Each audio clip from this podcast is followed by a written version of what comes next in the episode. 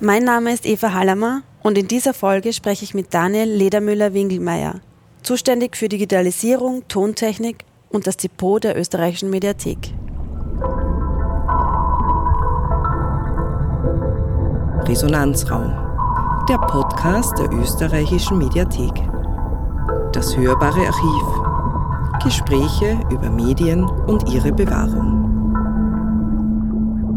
Daniel, schön, dass ich heute mit dir sprechen kann.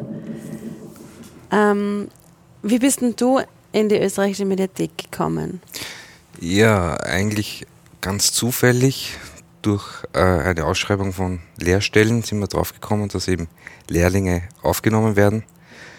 Äh, in dem Bereich eben Verwaltungsassistent habe ich dann die Chance gehabt, mich hier zu bewerben mit einem kleinen Praktikum so bin ich eigentlich in die österreichische Phonothek gekommen, damals noch.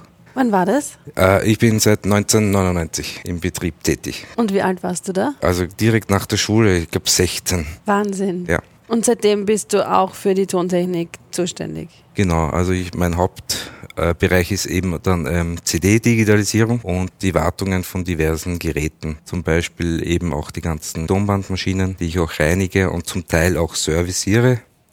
Das heißt so die Tonköpfe erneuern, wenn es sein muss, also auslöten und neu installieren.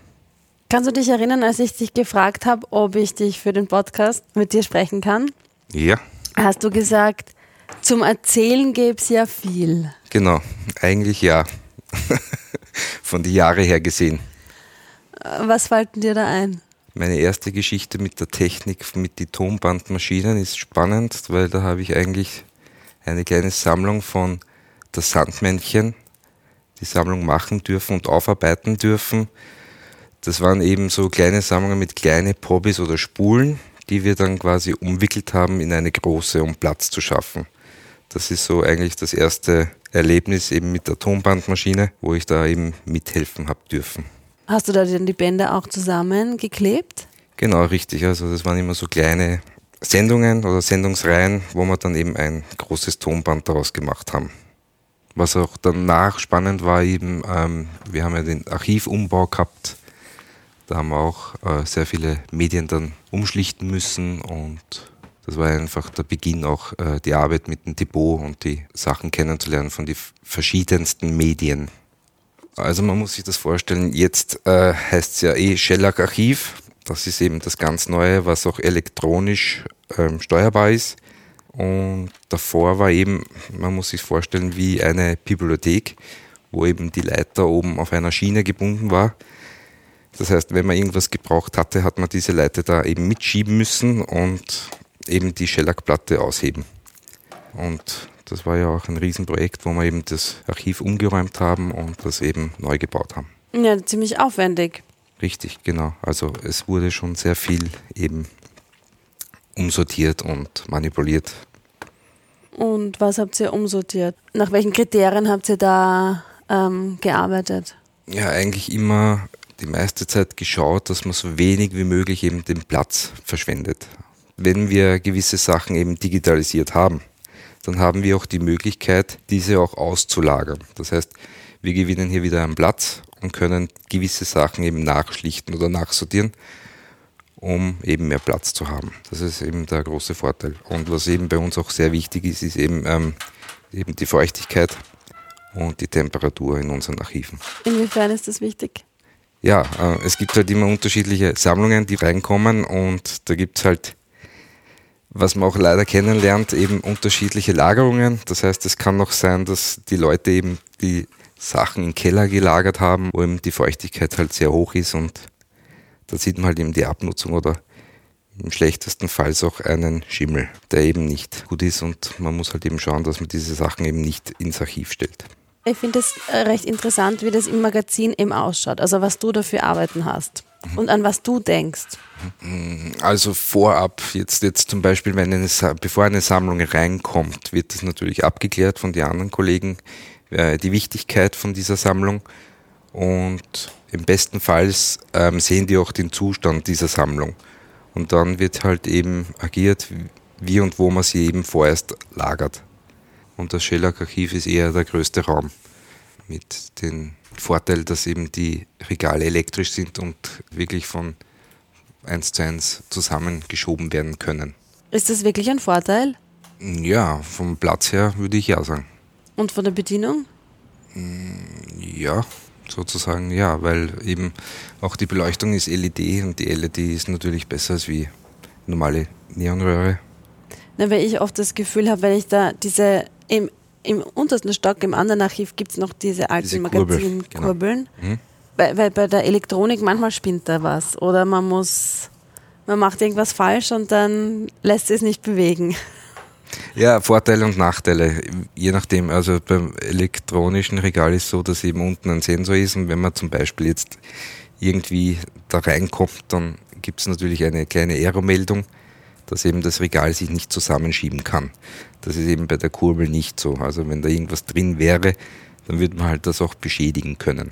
Ja. Das ist halt ein, Ja. ein Unterschied davon. Und weil du gesagt hast, die berufspraktischen Tage, die organisierst du auch, oder? Also ja, es gibt quasi einen Tag oder einen halben Tag bei uns in der Mediathek, wo eben die Leute auch bei uns den Arbeitsablauf kennenlernen.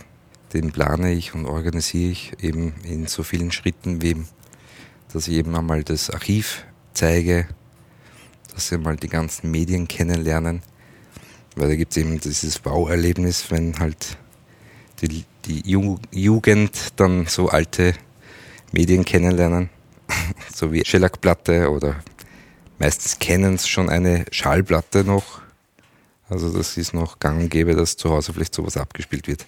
Du arbeitest ja ganz konkret mit den Medien und greifst die an, gibst ihnen eine neue Verpackung, wischst die ab und so. Also das ist ja schon auch ein ganz anderer Bezug zu dem ganzen Material, der hier in den Archiven liegt. Genau, ja. Das versuche ich auch immer eben bei den Praktikanten oder berufspraktischen Tagen eben so zu zeigen, ähm, wie auch und wo der Unterschied ist. Zum Beispiel auch von der Shellac-Platte zu der Schallplatte. Was für Material oder was passiert, wenn die eben runterfliegt oder so. Und eben die Lebensdauer von diversen Sachen. Das versuche ich eben ein bisschen zu übermitteln und dann eben die ganzen Arbeitsschritte, was wer wo was macht, dass sie ein bisschen einen Einblick haben in die Arbeitswelt.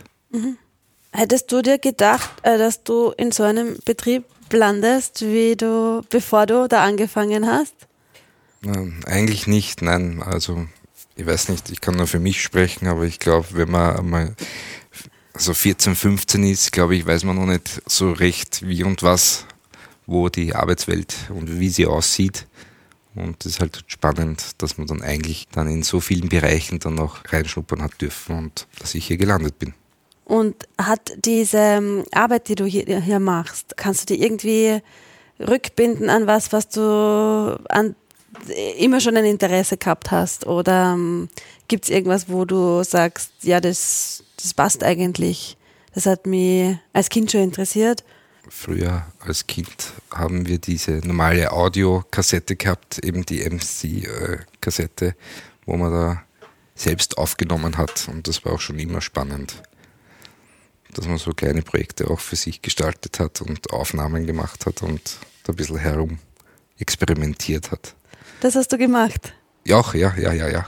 Was hast du da gemacht? Als Kind haben wir da gemeinsam einmal so ein kleines Theaterstück oder so gemacht und das selbst aufgenommen. Oder wenn gerade das beliebte Musikstück im Radio war, dann hat man das natürlich ein bisschen mit aufgenommen und dann angehört.